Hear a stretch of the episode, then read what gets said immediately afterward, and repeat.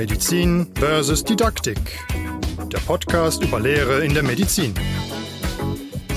Hallo und herzlich willkommen zu einer neuen Folge des Podcasts Medizin versus Didaktik. An meiner Seite ist wie immer der Robert Kleinert. Und wir haben heute wieder einen Gast dabei, über den ich mich persönlich sehr, sehr freue, und zwar Bernhard Steinweg aus Bonn ist dort Geschäftsführer im Studiendekanat, ist ein alter Veteran der medizindidaktischen Fortbildung, wenn ich das so sagen darf, und im MME aktiv. Und dazu wird er uns heute auch ein bisschen was erzählen. Aber Bernhard, wenn du dich einmal selber noch mal so ein bisschen framen würdest. Hallo. Hallo zusammen. Ja, ich freue mich auch sehr, hier sein zu können. Alter Veteran hört sich jetzt so an, als wäre ich schon 90. Das bin ich nicht, äh, sondern noch einige Jahre jünger. Genau, du hast ja im Grunde genommen schon meine berufliche Funktion vorgestellt. Äh, ich bin vom Hintergrund Kinder- und Jugendarzt und äh, Medizindidaktiker und leite hier das Studiendekanat an der Fakultät in Bonn. Und es ist mir einfach besonders wichtig, gerade so die nachfolgenden Generationen äh, auch gut auszubilden, die Kinder und Jugendlichen gut auf den Weg zu bringen. Und das ist das Setting, in dem ich mich jetzt seit einigen Jahren bewege. Und der MME hat auch einen großen Anteil daran gehabt, tatsächlich. Okay. Und also erstmal für die, die jetzt hier reinhören und die sich denken, was ist MME? Kann ich das applizieren? Was, was genau ist das? Ganz kurz schon mal so als Begriffserklärung. Das ist der Master of Medical Education. Das ist ein postgraduierten Master, den man also quasi nach seiner ja, wissenschaftlichen Grundausbildung macht. Mhm. Das ist in der Tat für viele ein äh, spannendes Feld, die sagen, ich will mich in der Lehre professionalisieren und ich will einfach ein bisschen tiefer eintauchen. Das werden wir uns heute angucken. Aber wir haben, wie es Tradition ist, immer eine witzige Einstiegsfrage vorbereitet. Das ist jetzt zweimal passiert, dann ist es Tradition. Deswegen ja, so werden wir jetzt so daran, äh, werden wir es fortführen. Und zwar die Frage an euch oder an uns alle ist, was war euer Sp spannendster oder größter Aha-Moment während des MMEs, während des postgraduierten Masters? Ich fange mal an, damit Natürlich. die beiden sich noch Gedanken machen können, was sie jetzt sagen dürfen. Und zwar, wir sind mit unserer MME-Gruppe damals nach ähm, Ottawa, nach Kanada geflogen, was sehr, sehr schön war. Und man hat vorher sich dieses, den Standort angeguckt und gedacht, so meine, was haben die denn da alles? Und das sah alles unfassbar aus. Das sah aus wie die Didaktik neu erfunden. Und dann ging man durch die Räume und, und, und Sachen da und dachte sich am Ende nach der Vorstellung, oh ja, ist am Ende auch nur gekochtes Wasser. Also es war so ein bisschen, man hat sich gefreut so ein bisschen, dass das alles sehr, sehr toll verkauft wurde und sehr, sehr, sehr, sehr unglaublich toll marketingtechnisch nach vorne gebracht wurde, aber es war am Ende nicht ganz so weit von ähm, uns entfernt, wie wir das äh, zuvor befürchtet hatten. Das war für mich persönlich ein Aha-Moment. Und jetzt gebe ich weiter an den Robert. Bei mir war es tatsächlich relativ banal. In der Chirurgie war es so, dass ich eben äh, viele Jahre einfach Lehre machen musste. Dann kriegte ich irgendwie immer mehr Aufgaben und äh, musste einfach irgendwie machen. Und dann habe ich mich irgendwann gefragt, okay, das äh, kann ja nicht alles sein, sondern ähm, da muss es ja irgendwie eine Möglichkeit der Professionalisierung geben. Und war aber bis dato noch vollkommen für mich alleine. Also war auch nie irgendwie bei der Gesellschaft der medizinischen Ausbildung oder so, sondern kam dann auf diesen Studiengang, habe mich dann da beworben und der Aha-Moment war wirklich diese erste die erste Woche im Heidelberger ähm, Studiengang ist man ja gemeinsam auf der Fraueninsel Chiemsee und ähm, im Chiemsee. Darunter macht das nicht. und da, das war einfach schön, für mich wirklich ein ganz banaler Aha-Moment zu sehen, ja, okay, es gibt ganz viele, die das interessiert. Ja. und aus ganz, ganz ähm, verschiedenen Richtungen und wir ähm, eine ganz andere Kultur plötzlich erlebt haben, die da herrscht, äh, verglichen eben mit der traditionellen Medizin und äh, den großen Fächern. Das war für mich ein positiver Aha-Moment. Also ich fasse zusammen, auch mal Freunde haben. Also deins. ich gebe weiter an Bernhard. Was war dein Aha-Moment im MME? Ja, das geht so ein bisschen äh, in die gleiche Richtung. Ich hatte vor, bevor ich den MME-Studiengang absolviert habe, auch schon erste Kontakte zu der Ausbildungsszene, äh, so über die Gesellschaft und äh, über Jahrestagungen und so weiter, aber war da eher so am Rande, äh, habe mir das Ganze angeguckt und bin dann zum MME-Studiengang gekommen und dann hieß es, ja gut, Professionalisierung der Lehre und vor allem Mitstreiterinnen, Mitstreiter finden. Und dann dachte ich, ja gut, dann haben wir die verschiedenen Module und dann lernt man wirklich so fundiert auch Didaktik. Und dann ging das aber alles so auf, auch bei dem Frauen-Chiemsee-Modul, aber dann auch bei den weiteren Modulen, wie sehr doch diese Vernetzung funktioniert und wie gut diese kollegiale Fallberatung war. Und für mich war das mhm. wirklich auch so ein Aha-Moment, weil ich auch immer mehr Aufgaben in der Lehrkoordination und Entwicklung bekommen habe und auf einmal gab es so Feedback und auch so Beratung im Sinne von, da muss sich aber auch stellentechnisch was tun. Also mhm. da müssen sich die Strukturen ändern. Du ja. kannst es nicht immer in deinen Nachtdienst Freiblöcken machen oder nur noch Spätdienst auf der Intensiv. Und dann habe ich gedacht, nee, das kann ich niemals anbringen. Und dann wurde das aber so unterstützt äh, und am Ende habe ich es dann umsetzen können. Mhm. Ähm, und das hat ganz viel eröffnet. Und das wäre so nie durch diese Kollegialität und, und die Fallberatung und dieses Miteinander äh, mhm. hätte das nicht geklappt. Ja. Ja, doch, das kann ich gut, ja, nee, kann ich, das kann ich gut nachvollziehen. Und jetzt würden wir einmal starten. Also wir haben ja jetzt schon so ein bisschen das so, so, so angerissen und Bernhard, du hast es ja ähm, im Grunde ja von zwei Seiten erlebt. Sowohl als Teilnehmer, der da durch ist, aber jetzt eben auch auf der dozierenden Seite. Und wenn du jetzt, jetzt haben wir hier einen Anfänger, der hört uns gerade zu und der sagt MME, jetzt weiß ich grob, glaube ich, vielleicht, was das ist, aber wenn du dem das nochmal so knackig erklären würdest, warum macht man ein MME was bringt der einem und wie würdest du dem das quasi, also mach mal Verkaufsgespräch. So. Ein Verkaufsgespräch. Ja, bitteschön. Ich möchte Ihnen heute einen verkaufen. Genau. Aber, kein, aber keinen gebrauchten, bitte. Also keinen gebrauchten also, ja. Oh, das wird spannend. Ja, was, also es gibt ja verschiedene medizindidaktische äh, Qualifikationsangebote. Ne? Das finde mhm. ich auch ganz schön. Vielleicht kommen wir da nochmal drauf zu sprechen, äh, an den verschiedenen Standorten, die Medizindidaktik-Trainings. Und das empfehle ich auch jedem, äh, der Interesse daran hat, äh, sich da auch äh, einzubringen und, und weiter zu professionalisieren.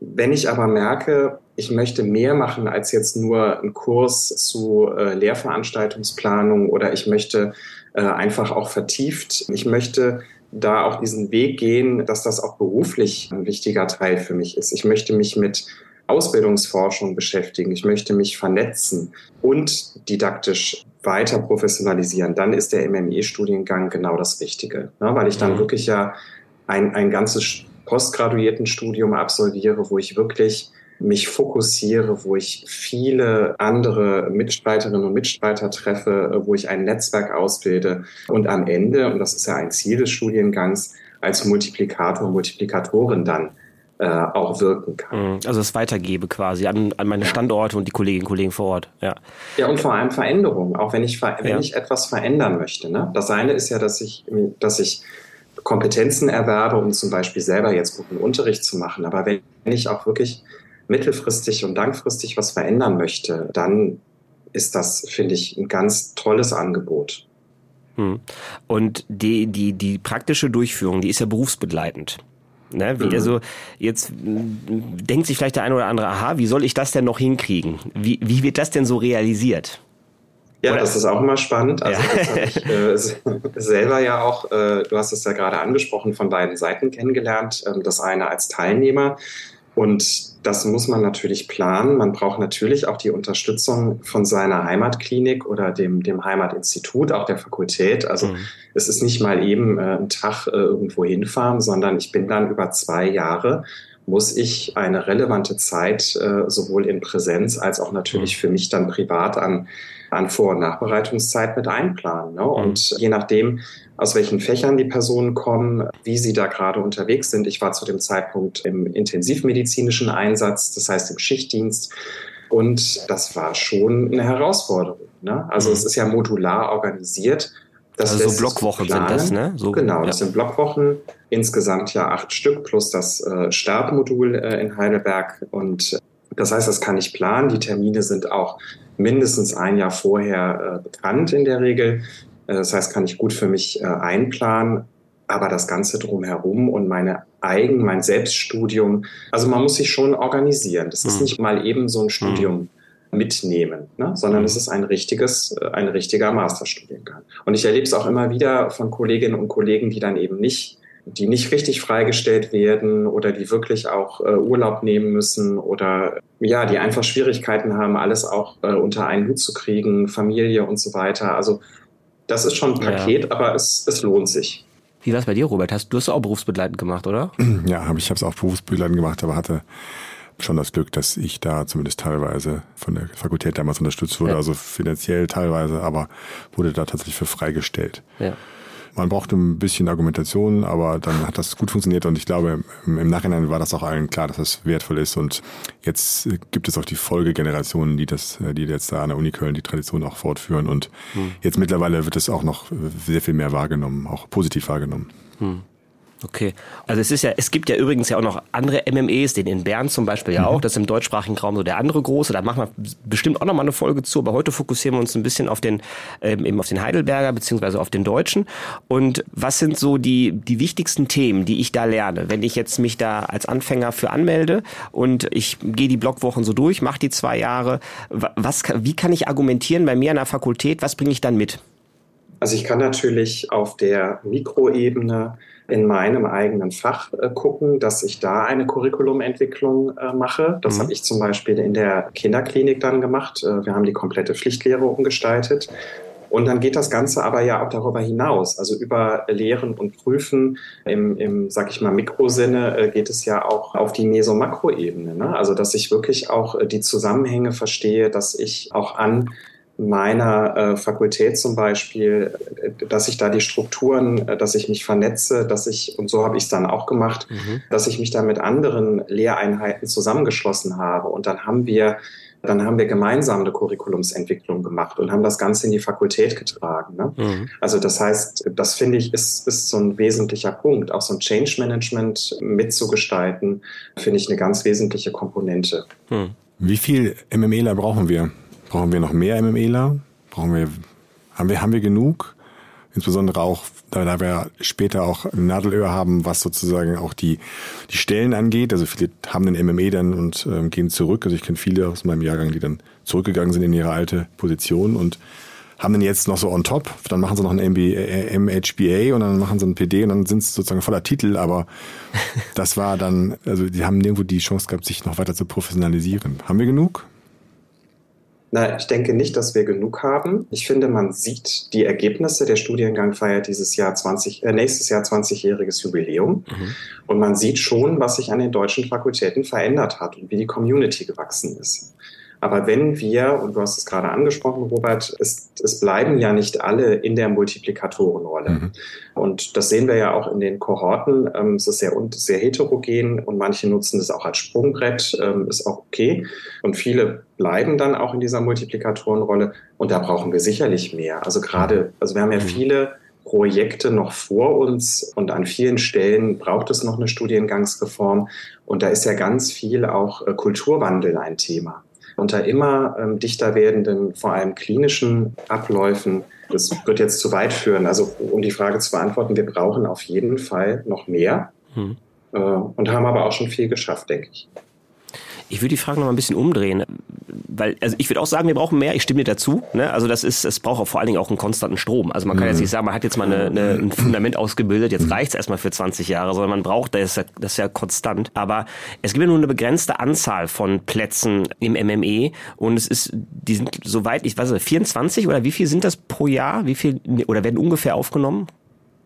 Über den Daumen? Also klassischerweise sind so 26. 26 also in der Zulassungsordnung steht so 26 bis maximal 30. Ja. Ich bin jetzt seit 2017 als Dozent dabei und es sind immer so 26 okay. Äh, okay. gewesen. Und ja. genau, also äh, ist denn da, gibt es denn Überlegungen zu sagen, wir nehmen mehr auf, wir machen das Ganze größer, soweit ich weiß, äh, denn der, wie gesagt, ich sehe auch den Bedarf und wenn jetzt deutlich mehr Interessierte sind oder will man ganz bewusst sagen, das reicht? Ähm, oder also Gibt es da Bestrebungen oder ähm, Ideen, das auch größer zu ziehen noch, wenn der, wenn der, ja, wenn das Interesse da ist? Das kann ich jetzt natürlich nur aus meiner Perspektive ja. beantworten, weil ich jetzt nicht Teil der Studiengangsleitung bin oder da jetzt, mhm. sag ich mal, der, der Verantwortliche bin für diesen Studiengang. Ne? Mhm. Ich denke, es ist immer auch eine Frage der Ressourcen, weil es einfach insgesamt ein sehr aufwendiger Studiengang ist. Mhm. Ne? Und der lebt ja im Grunde von einem Engagement auch der Dozierenden, der Studiengangsleitung an den verschiedenen Standorten, die da die Module durchführen. Und es kommt ja alles jetzt zum Beispiel für mich auch on top. Ne? Also ja, ja. es ist ja nicht einfach so, dass ich im Sommer eine Woche nach Heidelberg fahre oder wenn die Kohorte jetzt äh, zum Ausbildungsforschungsmodul im November bei uns in Bonn ist, dass ich dann mal, mal eben dann nur hinfahre und mal Hallo sage. Ne? Also das geht ja schon mit einer Wäre aber nett. ja, natürlich, aber das muss man auch sehen. Ja, das ist wirklich für, für, für beide Seiten ein, ein sehr aufwendiger äh, Studiengang. Mhm. Und man muss ja dann auch sehen, die ganzen Vorbereitungsaufgaben und auch die Nachbereitungsaufgaben müssen ja auch bewertet werden. Die mhm. Projektarbeiten, die Masterthesen. Also ich glaube, da ist äh, schon, das ist auch ein Flaschenhals. Ne? Mhm. Und ähm, Jetzt genau natürlich zu den Hintergründen, warum man das jetzt nicht größer macht. Also da kann ich jetzt nee, auch nicht spekulieren. Mhm. Aber ich denke, das ist schon mal so hier für dieses, äh, mhm. für dieses Forum, ja, sind das, glaube ich, interessante äh, Infos. Die Zeit ist ja limitiert, ne? Es sind ja eine Reihe von Blockwochen und die sind dann ja verteilt auf verschiedene Standorte in Deutschland. Du hast gerade angesprochen, ein, eins ist in Bonn, eins ist in Heidelberg und an anderen Standorten eben auch. Und wie werden denn da, also da, da ist ja zwangsläufig, da muss ja eine Themenwahl stattfinden. Ne? Also das ist ja, also man, es gibt ja ganz, ganz viele Themen und auch viel, viel Veränderung. Wie werden denn die Themen und damit in Zusammenhang vielleicht auch die Dozierenden ausgewählt oder festgelegt? Wie geht man da vor und sagt man so, das Thema können wir nicht bedienen oder da wollen wir jetzt mal rein, vielleicht auch aus Aktualitätsgründen oder so? Also wie geht man da vor? Also der Studiengang ist ja äh, vor allem jetzt vor 20 Jahren von Absolventinnen und Absolventen, also einer Gruppe des Berner MMEs ins Leben gerufen worden. Mhm. Und man hat sich eine Ausbildungsstruktur äh, überlegt mit den verschiedenen Kernthemen, die wichtig sind, um so die Ziele des äh, MME-Studiengangs ja umzusetzen, ne, mhm. zu erreichen. Und man sieht jetzt über diese 20 Jahre, dass diese klassischen Themen so als Rahmen äh, beibehalten wurden. Und also in Heidelberg ist es zum Beispiel das, das, das Abschlussmodul äh, der, der Reihe Lehren und Prüfen. Also das Teil 3 ist in Heidelberg mhm. mit den Schwerpunkten äh, Kommunikation und Prüfung, vor allem äh, klinisch-praktische Prüfung, strukturierte mündliche Prüfung. Mhm. Das ist beibehalten worden. Und so sind auch die Themen an den anderen Standorten im Grunde genommen als Rahmen beibehalten worden, weil dort engagierte Lehrende waren, die dann gesagt haben, unser Standort ist dafür geeignet, weil wir da zum Beispiel besondere ja, Formate umgesetzt haben oder Strukturen haben und so weiter.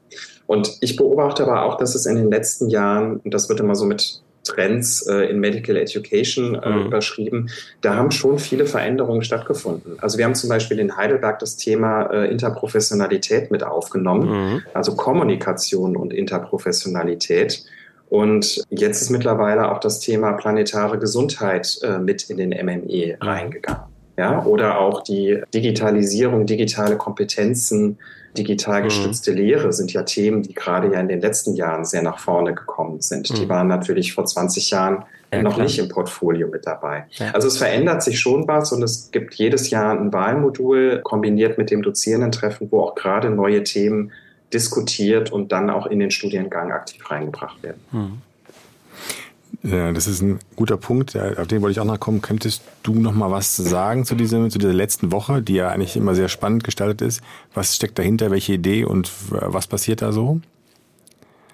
Also die letzte Woche meinst du jetzt? Das war ein Modul. Das, äh, das Nee, nee ich, nein, sorry, ich meine, äh, die letzte nee. Woche ist doch immer eine Hospitation noch an einer wechselnden genau. Universität. Diese Woche meine ich. Genau.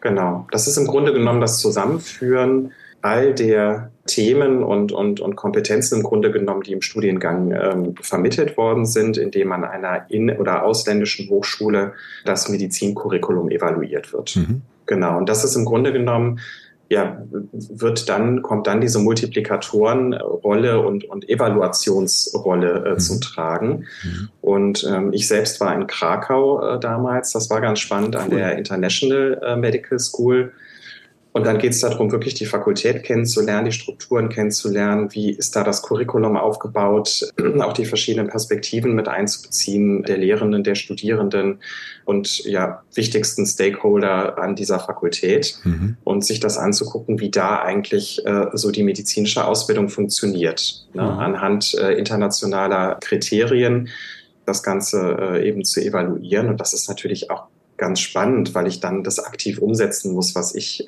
in den vorherigen Modulen gelernt habe. Hm klingt doch echt cool, das klingt spannend. Mhm. Also, das habe ich ja nicht gemacht, aber das, das klingt echt interessant. Du hast vorhin das Thema Interprofessionalität angesprochen. Und also ich habe ja jetzt zum Beispiel, ich habe ja keinen medizinischen Hintergrund, habe jetzt auch den Master dann in Bern gemacht, aber ich habe ja auch wenig Berührungsängste. Ich schmeiße mich ja gerne in, in Runden rein und dock dann da auch an. Aber wenn wir jetzt Zuhörer haben aus anderen Professionen, die aus der Pflege kommen oder jetzt die Hebammen, die sich gerade akademisieren, die natürlich auch einen Bedarf haben, dann nochmal vielleicht an einer gesundheitsdidaktischen, sage ich jetzt mal, Professionalisierung, Weiterentwicklung in Bezug auf den Hochschul Hochschulkontext. Ist das auch ein Angebot, wo man sagen kann, da, kann, da können andere Gesundheitsberufe auch rein und die können gut andocken oder je nach Kontext oder eher nicht? Was würdest du da sagen? Also der Studiengang, also ich kann zumindest äh, für den Deutschen sprechen. Mhm. Bei dem Berner ist es, glaube ich, nochmal stärker veran verankert, auch seit Jahren. Mhm. Ja. Genau, ähm, die sind sehr interprofessionell ähm, aufgestellt. Im Deutschen mhm. weiß ich es halt nicht, deswegen frage ich. Also der Deutsche ist äh, grundsätzlich ja nicht nur für Mediziner mhm. äh, offen, sondern wirbt ja auch aktiv dafür, auch Personen aus, aus Gesundheitsberufen ja mit zu integrieren, die äh, über einen, einen entsprechenden Abschluss äh, auch mhm. verfügen. Ne? Und also Master- oder Diplomabschluss, glaube ich, oder mhm. das ist von der Zulassungsordnung, müsste man nochmal genauer ja, reingucken. Aber also die Frage, ja, es ist, äh, es ist auch gewünscht, äh, dass dort auch andere Berufe äh, mit reinkommen. Das passiert auch, weil das Hauptklientel mhm. die Ärztinnen äh, und Ärzte sind. Ja. Ne? Psychologen äh, sind viel dabei auch oder zunehmend dabei. Ja. Aber es sind eher Mediziner, Medizinerinnen. Okay, aber die Möglichkeit besteht zumindest, okay. Du hattest es eben schon mal angesprochen, es gibt ja auch andere Weiter Weiterbildungsmöglichkeiten und Qualifikationen. Magst du dann noch mal ein paar Worte zu sagen, vielleicht aus der Sicht eures Standortes und insbesondere auch so ein bisschen in Hinblick, wenn ich jetzt Assistenzärztin, Assistenzarzt im dritten Jahr bin und sage jetzt, oh, da habe ich Lust drauf, mich da jetzt weiter zu professionalisieren, hatte bisher noch keine Gelegenheit. Wie lege ich los? Was mache ich als nächstes? Ganz praktisch, pragmatisch mit Kostenvoranschlag, Meilensteine, alles. War nur Spaß. Genau. Das Wichtigste ist der Support der Klinik oder des mhm. Instituts, dass ich das mhm. auch machen kann. Also ich würde auf jeden Fall auch gucken, also das eine ist ja ein Reinschnuppern und das andere ist, wenn ich da schon gefestigt bin in meinen äh, Zielvorstellungen und so einen Weg machen möchte, dass ich natürlich auch frühzeitig das intern bei mir kommuniziere, mhm. äh, um da auch für mich selber Entwicklungsperspektiven zu schaffen, frühzeitig. Ne? Das ist so meine Empfehlung mhm. jetzt. Ne? Mhm. Damals bin ich ja auch sehr blauäugig losgelaufen als Assistenzarzt in der Kinderklinik. Und dann lohnt es sich auf jeden Fall, äh, Kontakt mit ähm, den Verantwortlichen des Medizindidaktikprogramms mhm. äh, aufzunehmen, wenn der Standort ein solches äh, vorweisen kann. Und wir mhm. sind ja mittlerweile deutschlandweit immer besser aufgestellt äh, an den meisten medizinischen Fakultäten gibt es ein solches Programm. Mhm. Bei manchen noch so in den, in den, in den Startlöchern, beziehungsweise da gibt es einzelne Kursangebote, aber bei vielen ja auch schon die, die volle medizindidaktische Qualifikationsstufe 1 oder sogar mhm. die Aufbaustufe 2, äh, mhm. was dann wieder eine bestimmte Kursanzahl und Stundenanzahl äh, beinhaltet. Ne? Da können wir später nochmal was sagen, zu erzählen. Ja. Genau, können wir gerne mhm. machen. Und ich würde sagen, auf jeden Fall, also sich überlegen und, und auf jeden Fall mal anfangen und mhm. zu sagen, okay, äh, ich bin ja als, als Arzt oder Ärztin äh, auf jeden Fall in der tagtäglichen Lehre eingebunden. Wahrscheinlich weniger in der Vorlesung, mhm. Ne? Mhm. oder in speziellen Seminaren, aber auf jeden Fall in der klinischen Lehre, ne? also mhm. Untersuchungskurs, Logpraktikum äh, und so weiter. Und da würde ich mir auf jeden Fall als erstes die entsprechenden Kurse raussuchen und sagen, da fange ich jetzt mal mit an, mhm, weil mich das auch unmittelbar betrifft. Mhm, super. Mhm. Und dann würde ich einfach auch gucken, was gibt es für Möglichkeiten, wie ist das Kursprogramm zum Beispiel für das Jahr äh, aufgestellt, was bietet sich da an, gibt es da vielleicht eine bestimmte Reihenfolge, in der ich das äh, machen sollte? Oder mache ich das sukzessive, so wie ich eben auch in der Lehre eingesetzt bin? Und ja, im Grunde genommen, und das erleben wir ja auch, äh, Tim, zuletzt letzte Woche bei ja. unserem Workshop, das Vernetzen vor Ort, das Kennenlernen mhm. auch von den unmittelbaren Kolleginnen und Kollegen ist doch der große Mehrwert, ja, ja. Ähm, zu sehen, wie es die anderen in der Klinik nebenan machen mhm. und was die für Themen haben. Und dass sie die gleichen Probleme haben, wie man selber eigentlich genau. auch. Ja, das stimmt. Genau. Wo du jetzt das Vernetzen ansprichst, das ist nämlich nochmal, noch, finde ich, ein so ein Kernpunkt, der wahrscheinlich ähm, Hidden Agenda ist, der aber von vielen, glaube ich, als mit der Kern vom MME wahrgenommen wird. Und ich glaube, da ist egal, ob man den jetzt in Bern oder in Heidelberg macht, ist dieser MME-Spirit, dieses mhm. also Vernetzen Stufe 2 oder so, wie man es bezeichnet, weiß ich nicht, aber dieses Gefühl, was man, was man als diese Kohorte da hat, diese, die, also ich fand es immer so toll, man ist irgendwie dann ähm, raus aus dem Alltag in diese Gruppe rein für eine Woche und hat sich mal eine Woche frei, frei gedenkt oder frei, frei mhm. gedacht in allen mhm. Bereichen mal und, äh, und das war so ein schönes Gefühl und da mal einfach mal, ähm, ohne die alltäglichen Barrieren zu denken und Lehre mal, mal, mhm. mal einfach mal, ja, auch mal anders zu sehen oder so, das klingt jetzt total wie so, so wie wie, so Katalogswerbung, aber so, aber das ist so. Das ist, also es, es, es fand ich so. Also wird das ein Stück weit auch mit eingeplant, wenn ihr jetzt so ein Modul vorbereitet oder plant oder so? Also, dass dann so spezielle Phasen integriert werden, wo man sagt, da geben wir denen Gelegenheit oder wir, wir triggern das an oder ergibt sich das quasi automatisch, allein weil die eine Blockwoche zusammen hocken und aus ihren Alltagen gerissen sind? Ich denke, das sind mehrere Strategien und Bausteine, die das am Ende auch verursachen. Ja. Und wenn ich natürlich, äh, Robert hat das angesprochen, äh, in der ersten richtigen Modulwoche, äh, jetzt nach dem Startmodul, in einem Kloster auf einer Insel eine Woche lang zusammen Curriculumsentwicklung mache, ja. dann ist das natürlich ganz klar auch so gewünscht, dass ja. eben nicht alle nach Feierabend da weggehen und, und ihr eigenes Ding machen. Wird da auch getrunken? Auch Wird da auch getrunken? Klosterwasser. Ach, das glaube ich nicht. das kann ich mir nicht vorstellen, Nein, dass das da auch getrunken wird. Da sind ja Nonnen. Ach so, ah, geschickt. Das ist natürlich ja, auch nochmal. Also das ist ja der größte Gewinn. Schwester Scholastika, die, ich weiß nicht, also die würde ich als, als Veteranin hm. bezeichnen. Heißt die wirklich? Äh, das ist, glaube ich, der, der eigentliche Head of äh, ja. ähm, Großartig, die dort äh, auch das Kloster und das, das Veranstaltungsmanagement leitet. Und also das ist was ganz Besonderes, diese Woche zu zusammen zu ja. sein, würde ich sagen. Und wirklich intensiv. Als ich das gemacht habe, gab es auch eigentlich kein WLAN oder alle mussten sich in, mhm. irgendwo auf der obersten Etage in einer bestimmten Ecke sammeln und haben sich gegenseitig die, die Frequenz abgezapft und so weiter. Also man ist einfach zusammen und man wächst zusammen, gerade in diesem ersten Modul als Kohorte. Und dann findet natürlich longitudinal eine Beratung auch durch eine, durch eine externe äh, Organisationspsychologin äh, statt, die auch so dieses Gruppengefühl immer wieder thematisiert. Gruppendynamik äh, ist ein Thema. Und wir zum Beispiel im Heidelberger äh, Modul, das ist ja genau in der Mitte des Studiums, wir haben jetzt vor zwei Jahren angefangen, dass wir auch Inhalte ausgelagert haben in eine Prämodulphase, um auch in der Woche selber mehr Raum für Vernetzen mhm. und für Diskussion zu schaffen. Also mhm. auch von uns eine bewusste strategische Entscheidung, weil wir merken, das ist ein ganz vulnerabler Punkt. Mitte des Studiums äh, mhm. ist erreicht und da sind einfach viele Themen und da wollen wir dann auch eine Möglichkeit äh, geben. Also ich glaube, es sind mehrere, mhm. mehrere äh, Strategien oder Bausteine, die das bewirken. Ja. Und das Netzwerk zieht ja dann danach auch noch, also das ist, da berichten ja auch viele, ja, dass man ja. danach noch sehr von profitiert, weil man halt fast in ganz Absolut. Deutschland oder darüber hinaus einfach Leute kennt, ne, die man niedrigschwellig fragen ja. kann, weil man vielleicht mal zusammen ein Bier getrunken hat oder an einer Handyfrequenz gesucht hat. ja, auf jeden Fall. Und davon profitiere ich ja heute noch. Ne? Ja. Also ich, das ist immer noch so, dass ich, äh, natürlich entwickelt man sich dann auch oder entwickelt eigene thematische Schwerpunkte äh, und, und findet da Verbündete. Aber im Grunde genommen zehre ich heute auch noch von dem da, von dem vor zehn Jahren aufgebauten MME-Netzwerk. Mhm. Ja? Dass ich genau weiß, aha, an der Hochschule ist die und die Person, die mhm. sich möglicherweise auch äh, da nochmal spezialisiert hat und die kann ich fragen, ich, mit der kann ich was zusammen machen äh, und so weiter. Also das ist wirklich ein großer, großer Mehrwert. Mhm. Ich würde sagen, das waren schöne Abschlussworte, denn wir, wir, haben, wir haben die halbe Stunde voll. Ja. Wir danken dir sehr, dass du uns einen kleinen Einblick gegeben hast. Wir verlinken für alle Interessierte, wir verlinken die MME-Angebote aus Heidelberg, also den deutschen und auch mhm. den äh, Schweizer aus mhm. Bern, verlinken wir in den Show Notes. Äh, da könnt ihr mal reingucken, könnt euch auch die Sachen angucken.